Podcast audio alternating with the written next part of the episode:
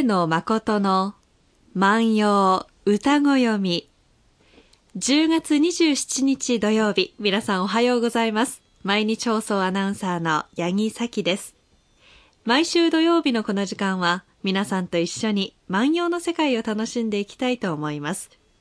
私たちに万葉時代のちょっぴりいい話を聞かせてくださいますのは、奈良大学教授の上野誠先生です。おはようございますお。はようございます。今日はですね、送別会の歌を取り上げるんですよ。はい。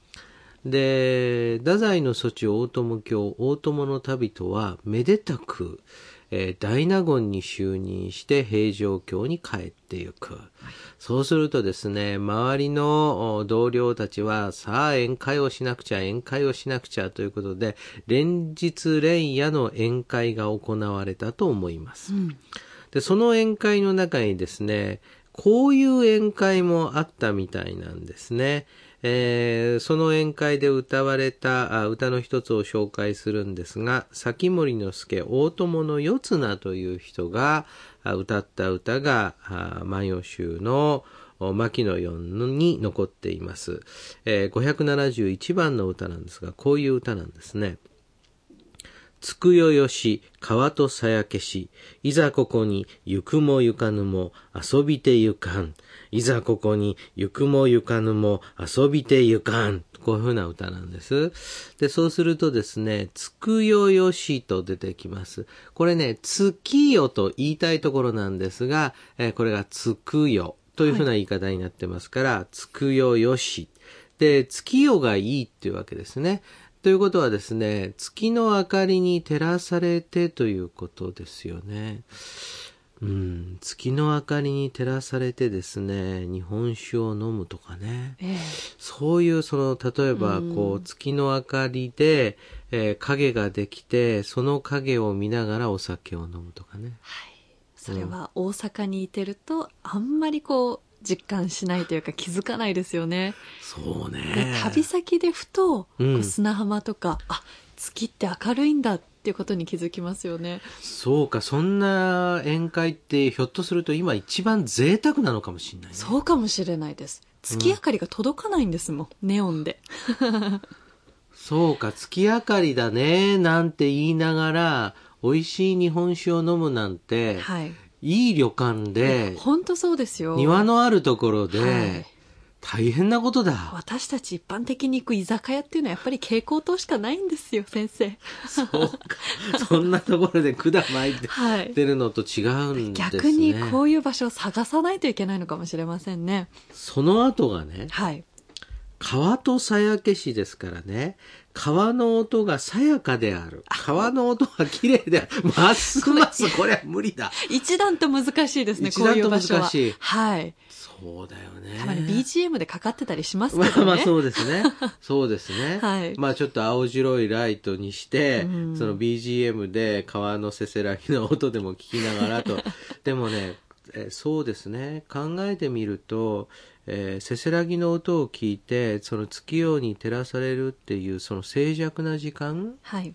そんな時間ともなんか我々無縁になってきたな。ですね。だからうん。こういった場所を求めて雑誌を読み漁り、うん。おすすめの旅館を探し、うん。そして旅に出るとそいう作業がいりますよね。う。でも、八木さんは一生懸命ネットで、ああ、これの場合は週末料金だからやめとこうとか、本当にそうだったんですよ。この前、あの、九州の旅館に行ったんですが、ええ。先輩のおすすめで、ええ、月の明かりが綺麗で、うんしかも川の音が聞こえるんで、川の真横で温泉が入れるという露天風呂がある旅館が、はいしかも1万2、3千円であ行けるっていうのそで探して行ったんですよ。熊本の黒川温泉の隣にあるうん白川温泉というところなんですが、黒川温泉は有名なんですが、は い本当に白川温泉って温泉もあるか。ったでしょ。ちょっとしたネタみたいですけど、じゃなくて本当にあって、うんそちらの方がこう静かでね、うん。すごくあの自然豊かなところでしたね。うんはい。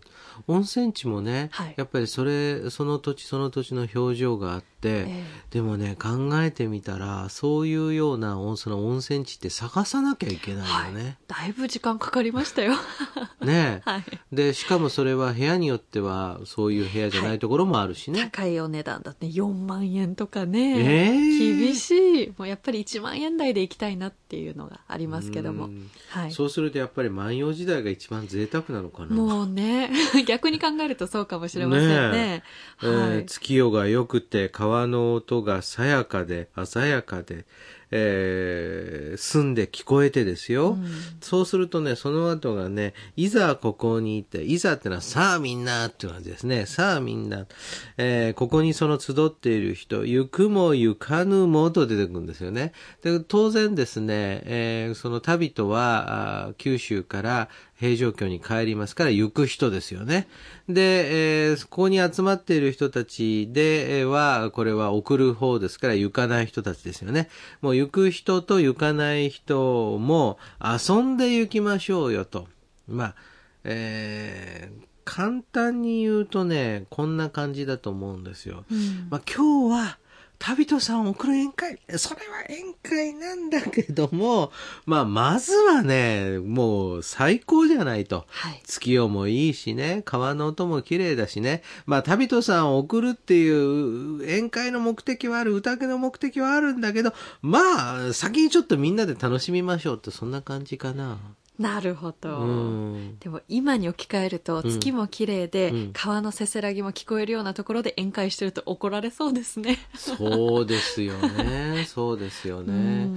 うんあのね、僕は、あの、いろんな宴会でね、やっぱ心、今までやっぱり心に残ったこう宴会ってのはあるんですが、一つはやっぱりね、その、あるところに頼んでもいいんですけれども、その頼んだ人の心がその伝わっている。え今日はね、え誰々さんの誕生日だからこういう風にしましょうって言って、一生懸命足を運んでくれて、え料理まで見てっていう時にはね、あのね、そのお店でやっている宴会でもね、あ、この人感じとして一生懸命やってるなっていうのは伝わったりしますよね。はいはい、うん。で、まして言わんやね、その場所から探すと。はい。いやー、あのーこの方のはね、やっぱ風流な人なんでね、川の音が聞こえるところがいいでしょうね。はあ月がね、ちょうどね、さやかな時がいいでしょうね。っていうような形で、えー選んでくれるとすれば、それは一番でしょうね。これがね、いわゆる趣向というものですよねあ。はい。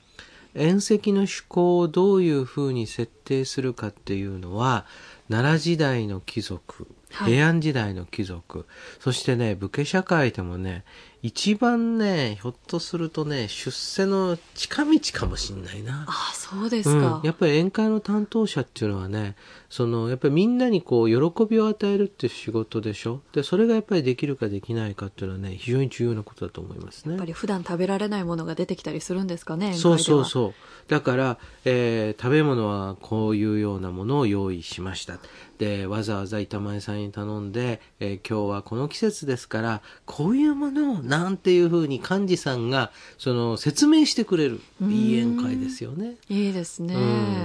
昔の宴会っていうとこううん能とか、うん例えば歌舞伎とかこう表情がないようなうん静かなものを想像してたんですが、うんこの時代はもうみんな飲んで騒いでっていうような感じでしょうかね。それもありますよね。それもありますよね。